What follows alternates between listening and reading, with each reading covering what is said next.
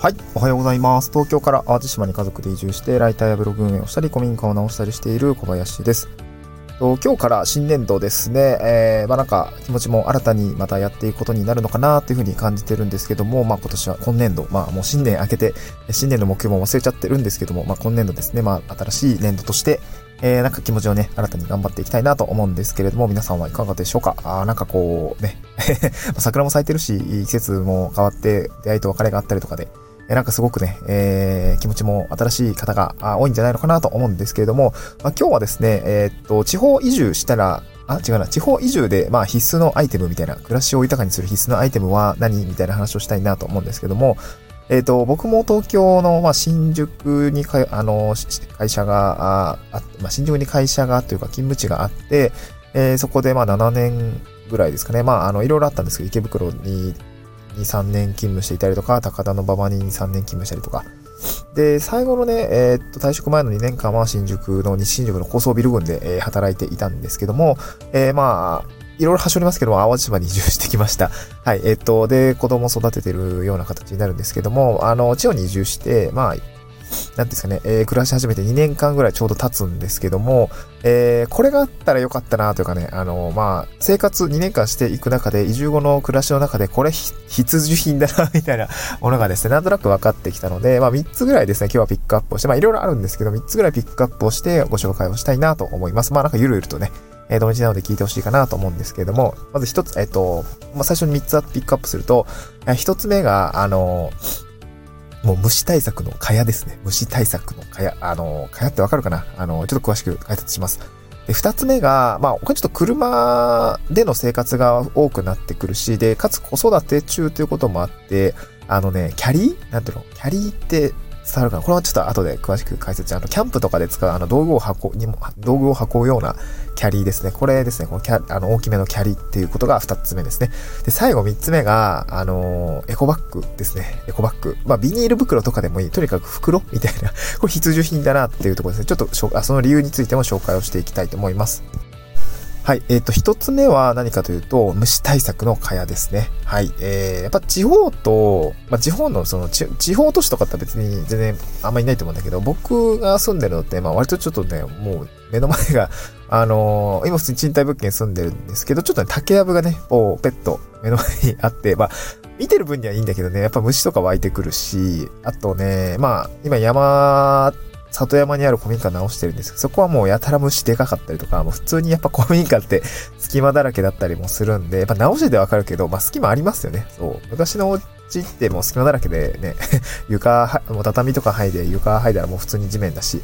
で、その、下地の床なんかもめっちゃ隙間だらけなわけで、まあいろいろやっぱ隙間があると。まあそこは虫もたくさん出てくるし、そう。で、やっぱ今賃貸物件住んでますけど、それもやっぱりムカデとか出てくるし、安手とか普通に出てくるし、雲とかめっちゃ出てくるし、ね、普通にどっから入ってくるんだろうねって思うぐらいいるんですけど、やっぱ怖いじゃないですか。僕もね、移住して1年目の、あれはいつぐらいだったかなえっ、ー、とね、ムカデもね、えー、まあ、5月以降から11月ぐらいまでよう出てくるんですけど、で、暑い夏はね、あんまり出てこなくて、えー、まあ、秋頃と春頃によく出てくるんですけど、これにね、あの、噛まれたりしたんですよ。もう寝床にさ、あの ムカデがいるの想像してほしいんですけど、最悪ですよ。めちゃくちゃ怖い。で、子供たちがね、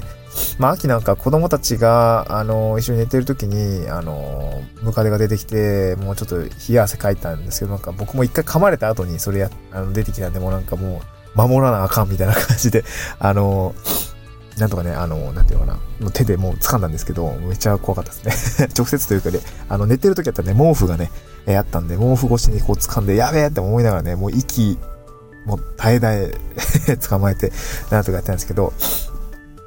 やっぱりね、蚊帳がいります、蚊帳。あの、蚊帳ってあの、テント、とね、蚊帳もいろいろあって、あの、トトロとかで、あの、見たことがあるかなと思うんで、ひど、紐で吊るしているあの、なんていうの、網網みたいな、あ目がかなり細かい網網があると思うんですが、あれが流行です。えっ、ー、と、まあ、夏とかはね、あのー、よく、まあ、古民家とか、まあ、昔のうちでも使われていたのかなと思うんですけど、今は、まあ、そんなその、吊るす系のね あの、昔のお家って、あの、なんていうかな、こう、小、うんとね、垂れ壁のところに、なんかこういろいろ引っ掛けられるような、あのものがあって、そこにね、あの、引っ掛けていると思うんですけど、最近のお家ってまあそんなのないし、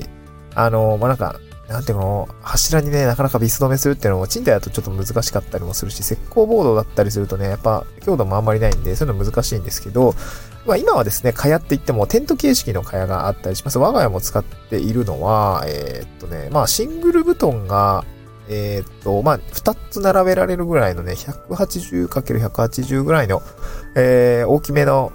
まあ蚊帳テントっていうんですかね、まあ蚊帳テント。あの、本当に毎日テント形式の蚊帳に入って寝てるんですけど、まあ、やっぱ蚊帳があると安心して寝れますよね。虫、その安全地帯みたいな感じ？そう、虫出てくるからさ、本当にね。えー、まあ、キッチンとかさ、あの、リビングでさ、出かけ、あの、見かける分にはさ、あの、すぐやっつけたらいいんだけど、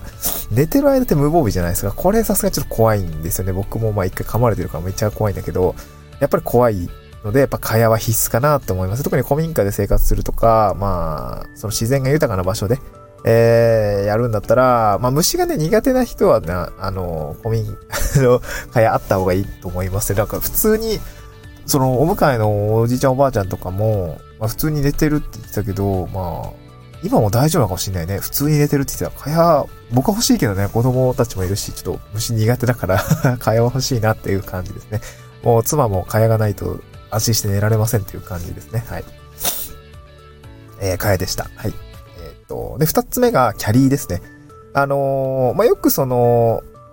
えっ、と、なんだっけ、コールマンとかの赤いキャリー見たこと、あの、なんかこう想像、想起される方もいらっしゃるかなと思いますが、あんな感じですね。別にそんな今、あの、ホームセンターとかでもね、プライベートブランドで買えたりもするんですが、あれ結構やっぱ重宝しますね。まあ子供たちが今1歳3歳で、まあ、なんていうの、まあ一応歩けるけど、まあ長距離歩くのしんどいし、やっぱなんかこうね、しんどいみたいな感じだったりとか、やっぱ子育てしてると、あの、まあ、先日もね、あの、公園に遊びに行ったんですけど、やっぱ物が多くて、まあ、子供たちの、なんかこう、着替えだったりとか、えー、おやつとか、飲み物だったり、水筒だったりって、まあ一応ね、あの、リュック背負ってきゃいいんだけど、まあそれに加えてですよ、あの、やっぱ子供たち疲れて、やっぱ、ね、公園から車への移動みたいなのって、やっぱなんか、抱っこしてとか、おんぶしてとか言ってくるんですけど、さすがにね、大人一人で子供二人見てると、ちょっとそれも 難しいんで、やっぱキャリーとかをね、あの、あると、まあ、このお砂泡セットとかと一緒に結構荷物も多かったんで、キャリーとかあの、車なんで乗っけていけるじゃないですか。で、車から公園までの移動だったりとか、まあちょっと海まで遊びに行くときも、やっぱりキャリーとかあると、子供二人に乗っけて、えー、っと、お砂場セット乗っけて あの、水筒だったり乗っけて、まああの、ゴロゴロしてね、え、行ったらいいわけなんで、結構やっぱ楽なんですよね。なのか車に積んでおけばね、あの、もう常時積んでるような感じしてるんですけど、あの、これかなり楽になりますね。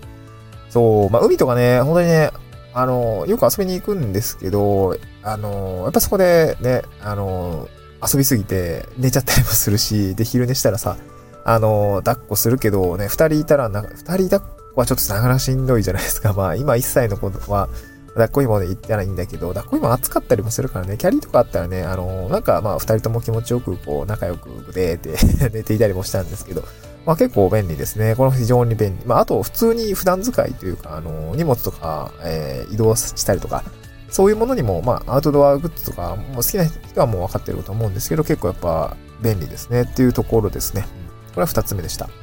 で、最後三つ目が、あの、エコバッグ、袋、まあ、ビニールの袋なんでもいいんですけど、やっぱ車とかカバンに1、2個忍ばせておくといいですねって言っているのは何かっていうと、お裾分けもらうじゃないですか。あの、お裾分けもらえるんですけど、やっぱ地方って。あのやっぱ農家さんとか一次産業者さんが多かったりもするので、やっぱりこう、例えばそうですね。最近もらったのはやっぱり冬野菜の大根だったりとか、白菜とかやっぱもらったりします。あとはね、そうだなこの前は、何年だっけな、ラディッシュとかかなラディッシュとか、まあ、か、まあ、玉ねぎもそうなんですけど、やっぱいろいろもらうんですよ。そうなった時に、あ、と椎茸とかね、うん、キノコ類とか、えー、いろいろくれるんですけど、やっぱ そんな時にさっとこうね、えー、袋とか持ってたりするとやっぱり便利だなっていうところがあって、えー、最近はね、あの、ビニール袋をもらう機会もなんか、なんかこう、まあ、コンビニとかスーパーでちょっと買いすぎて、あ、袋欲しいなってなった時には、あなんか別にそんなね、数円だからさ、あの、もらうよう、あの、買ったりもします。で、それなんで買うのかっていうと やっぱりお裾分けの時の、あの、袋に敷いちゃおうみたいな思ったりとかしてるので、ちょっと買ったりもするんですね。うんエコバッグとかも、まあ、やっぱ数種類、えー、大中小みたいなの持っていたりもするし、まあ、普段買い物で使わない、その折りたたみ形式のやつとか1個やっぱり持ってると、お裾分けもらった時もやっぱ便利だし、まあ、あとちょっとね、土とかついていたりとか、濡れ物が、あの、雫とかね、朝露で濡れていたりとか、夜露で濡れていたりとかっていうところがあったりするんで、やっぱりその、まあ、安物のビニール袋を1、2枚やっぱりポケットとかに忍ばせたりとか、リュックに忍ばせておくと、えっと、お裾分けもらうときにね、すごく便利ですよっていうような、まあ、必需品ですね。やっぱ2年間ぐらい暮らしてみて、なんかやっぱライフスタイルとか、ね、お裾分けをがもらうような暮らしってなるとやっぱ袋がいるし、まあ、子供たちとか、まあ、車中心になっていて、えー、子供二人いると、やっぱ移動とかね、まあ、海とか遊びに行った時にはキャリーがあったらいいなって思うし、うん。で、やっぱ虫があるんで、蚊帳も必要だよね っていうようなところで、えー、ございました。はい、まあちょっとね、ゆるゆると聞ける内容かなと思いますので、まあちょっとシェアさせていただきました。また次回の収録でお会いしましょう。バイバイ。